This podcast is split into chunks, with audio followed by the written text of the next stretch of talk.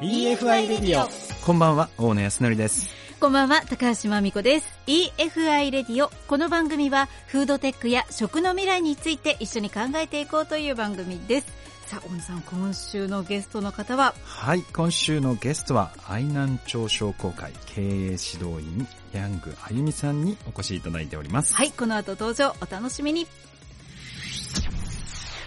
EFI レディオでは今夜のゲストを改めてご紹介いたします。愛南町商工会経営指導員のヤングあゆみさんです。よろしくお願いします。よろしくお願いします。今日はちょっとねいろいろ愛南町についてもお聞きしたいなと思うんですが、うん。はい、まずそもそもね、うん商工会って何してるとか知ってます？な なんかなんとなくふんわりです。ふんわり。ね俺もなんか名前は聞くんだけど、何してるのか実はあのあんまり知らないっていう。はい。街を良くしていただいてるイメージです、うん、ありがとうございます。ふんわりした回答です。いません。そうですね、はい、まあ経営に関するすべてを担っている仕事になります。これは例えば生産者の人とかが、はい、例えば採用に困っているとか、はい、ブランディングに困ってるとか販路開拓に困ってるとかそういうの全部相談できるところ。はい。すべてお受けします。全部お受けします。大変だわ。ねめちゃめちゃ仕事量がじゃあはい。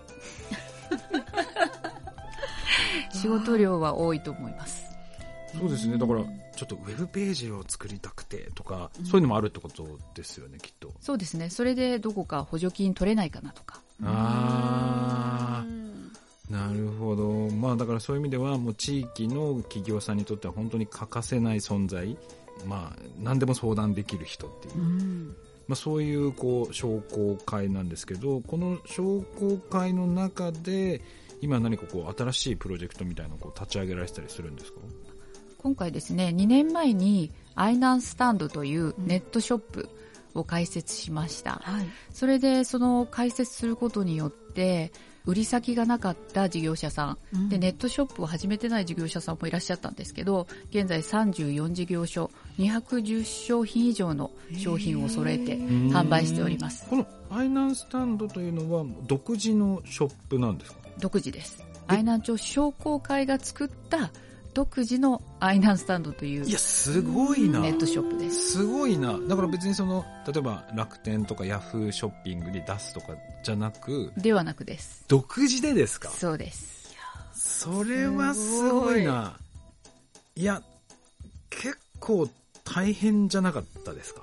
特にこうこういうので大変なのがその集客の部分、うん。はい、要は、ね、楽天さんとか今街元にある EC サイトとかにこう出店すると、まあ広告出せばそれなりに集客っていうのができるじゃないですか、はい、でも何も全くないところからゼロから作るってなるとまずそこの認知拡大のところからやらなきゃいけないじゃないですか。そうです。これはどうやってやったんですか？最初はですねコロナになって街にお金が流れない販売先がない域内の需要が取り込めないっていうところで皆さん困っている、うん、でもどうしたらいいかわからないっていうところでその立ち上げが2012年だったんですけど、はい、その翌年ぐらいから始めようかなと思ってたんですがもう前倒しして2012年にスタートしようっていう意気込みでもうとにかく事業者さんにネットショップやってみよう、うん、でそれに掲載するものにかかる費用は商工会で持ちます。集荷もします、写真撮影もします。クレーム対応もします。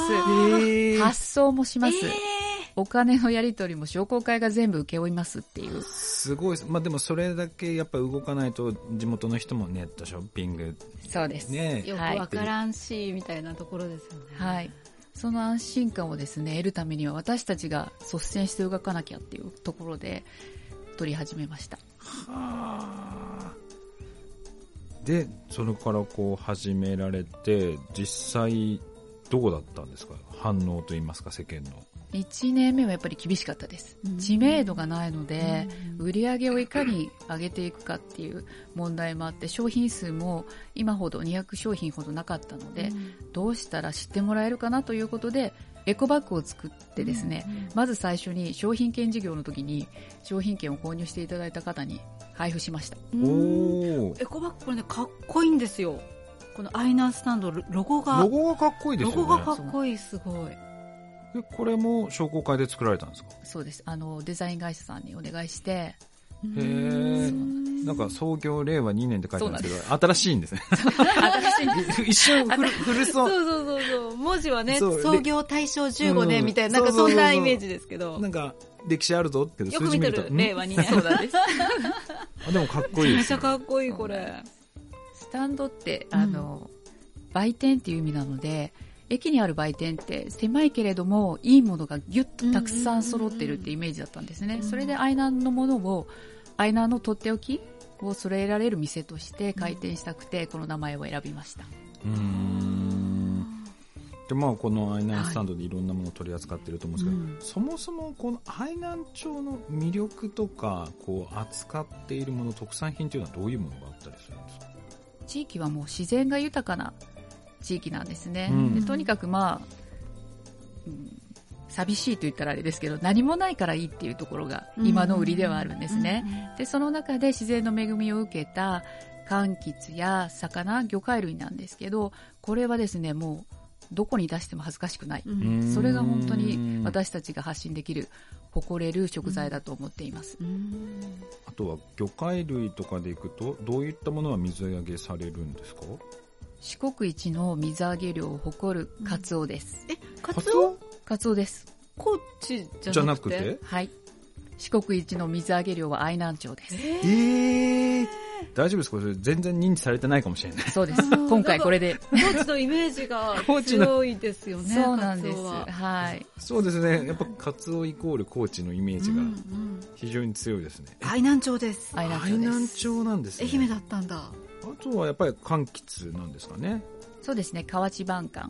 品種名河内晩柑で、うんうんあの、愛南ゴールドとして今ブランディングに努めています。あと、未生柿。うんうん。柿ね。はい。ひよぎ貝。そうです美しいね。ひよぎ貝とかもありますよね。うんだからそう考えるとやっぱり柑橘類もそうだし魚介類も含めて食がやっぱりすごいですねはいうんあとなんか最近ダイビングが隠れた人気になってるみたいなのをちょっとちらっと聞いたんですけど、はい。か実際どうなんですか？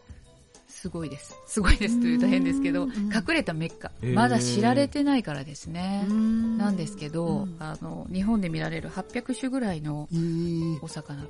えー、そうなんです800か。はい。なんかね今ちょっとパンフレットなんですかね、それをちょっと見させていただいてるんですけどこれ隠れクマノミといいますかサンゴ礁と熱帯魚が普通に泳いでるんですはい。これは南国の写真じゃないですよねそうなん。南国ではなく愛南町です。しかも水質がすごい綺麗ですね。透明度は高いと思います。いやーこれはちょっと行きたいないやーなんか行愛きたいな南行きたくなりますね。だから観光する場所、まあ、そういうダイビングとかもあり、はいで美味しい食べ物もたくさんあるとはい。でそれらをうまく商品化してはい。今アイナンスタンドで取り扱ってるとはい。そうです。これでも実際どうなんですか？やっぱ素材がいいと反響っていうのはやっぱそれなりにでかいですかね？試食すると必ず買ってくださいます。そりゃ買うわそうですそりゃ買うわちなみに売れ筋はどのあたり？売れ筋はですね、夏はやはり柑橘です。うんアイナンゴールドがやっぱり生で食べられる夏の柑橘唯一なので、この販売量は、で、年間を通じては、お魚の加工品、みりん干しだったり、カツオのたたきであったりですね、海産物はやはり干物に関してもかなり売り上げを上げてます。このアイナンスタンドっていうこの企画そのものもあゆみさんの方で考えられたんですそうです。かはネットショップをしたい。ポップアップショップを開催したい。探索マップを作りたい。ホームページを新しくしたい。えー、えー、すごい。そのアイデアはどこから来るんですか？なんでしょうね。地方にいるとできないとか、可能性を潰してしまうっていう、そこをですね、地方だからできる。商工会だからできるとか、そういったものを全て叶えたくてですね。うーんそうなんです。で、性格が勝ち気なので、負けたくないっていうか、うんもう地方の可能性を今のまま潰してしまいたくない。事業者がいかに元気になるかっていうのが私たちの仕事なので、そこをどうすればできるかっていう挑戦を続けています。なんか愛南町にいてくださってよかったって感じですね、いやーあゆみさんが。ねいやでもなんかその今の熱い思いが出てる気がしますそうじゃないとね、この探索マップ。愛南町探索マップ、愛が溢れてますね、これそう。こういうの多分ね、作れない。ちょっとこう商工会が作るパンフレットとかで,、ではないちょっとこうなんかデザイン性がないイメージがあるんですけど、これめちゃめちゃおしゃれなそうなんですよ。探索マップ。雑誌かっていうぐらいおしゃれですよね。プラス本当に私たちが知らないこう地元の方の和菓子屋さんとか、うん。喫茶店とかも載せてくださってるのでこれは探索したくなりますねこれも全部商工会の商工会からお願いしている事業者さんがいらっしゃって、ね松山の会社なんですけど、デザイン会社で、まあこれもそうですし、ウェブだって最初やるって時だって、別に知識あるわけじゃないじゃないですか。はい。どこから始めたんですか？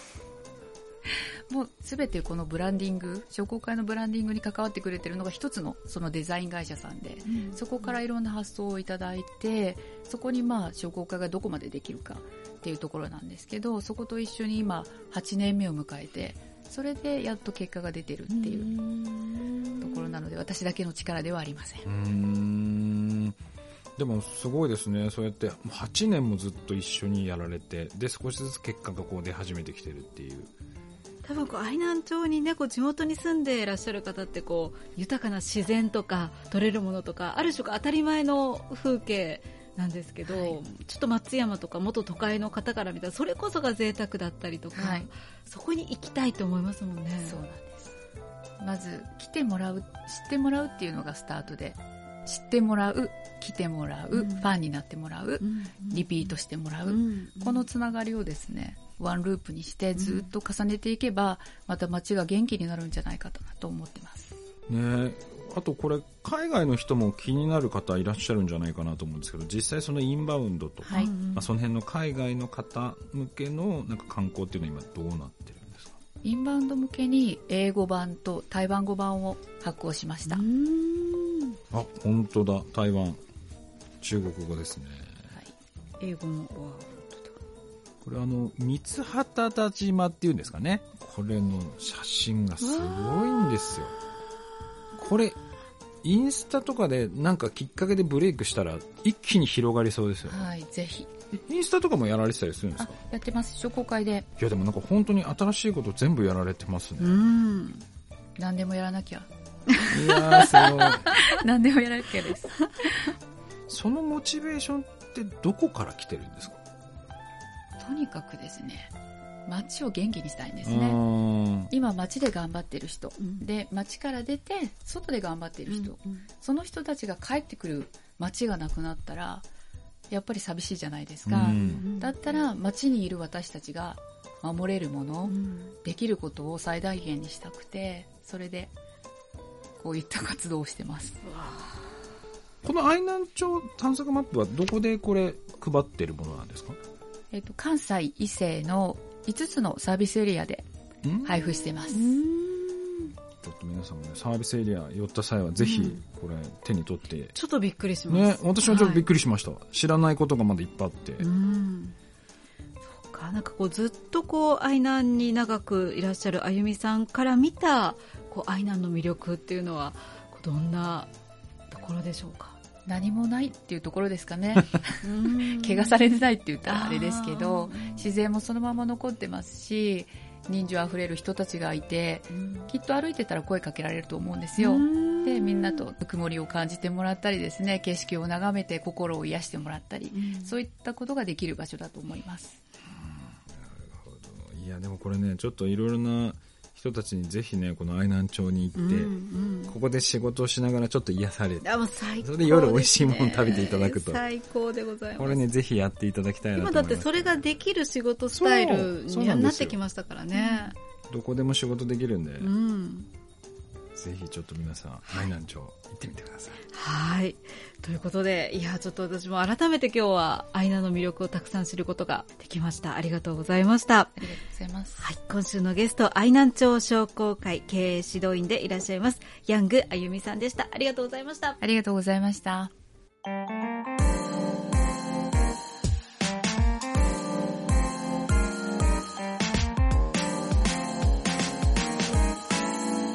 EFI トピックス。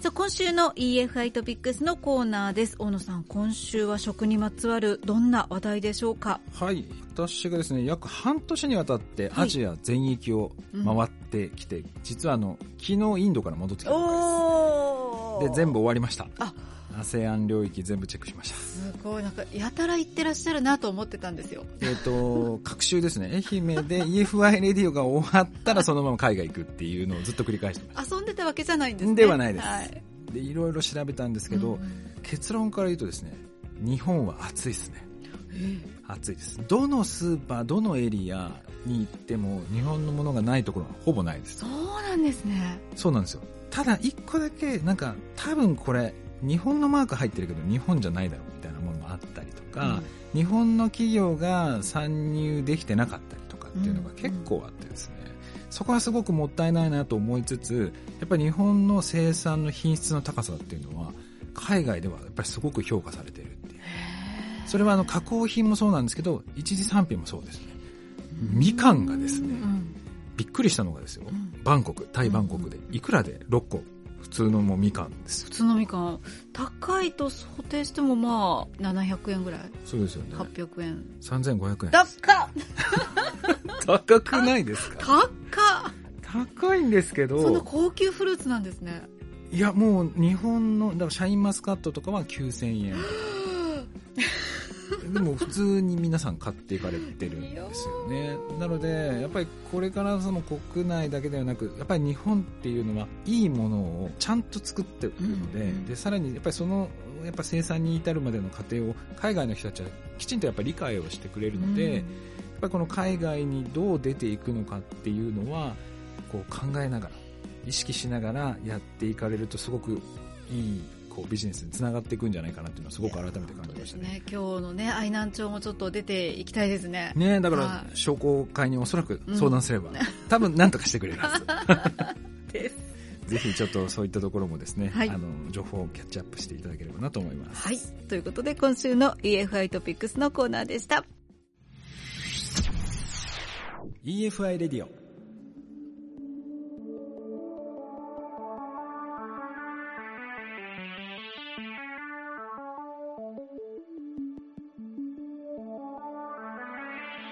ということで今週もエンディングのお時間がやってまいりましたが今週は大野さんいかがでしたでしょうか？ヤンガー由美さん暑い。いや暑いですね。その今さらっと笑顔で話されてましたけどこれやるの大変だったと思いますよ。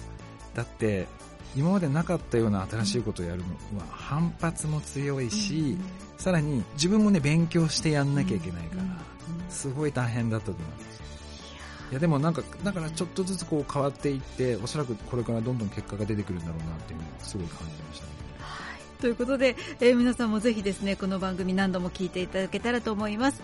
EFI レディオで検索 FM 愛媛の番組ホームページ上でまたポッドキャストも配信しています。最新回は番組終了後アップ予定となっております。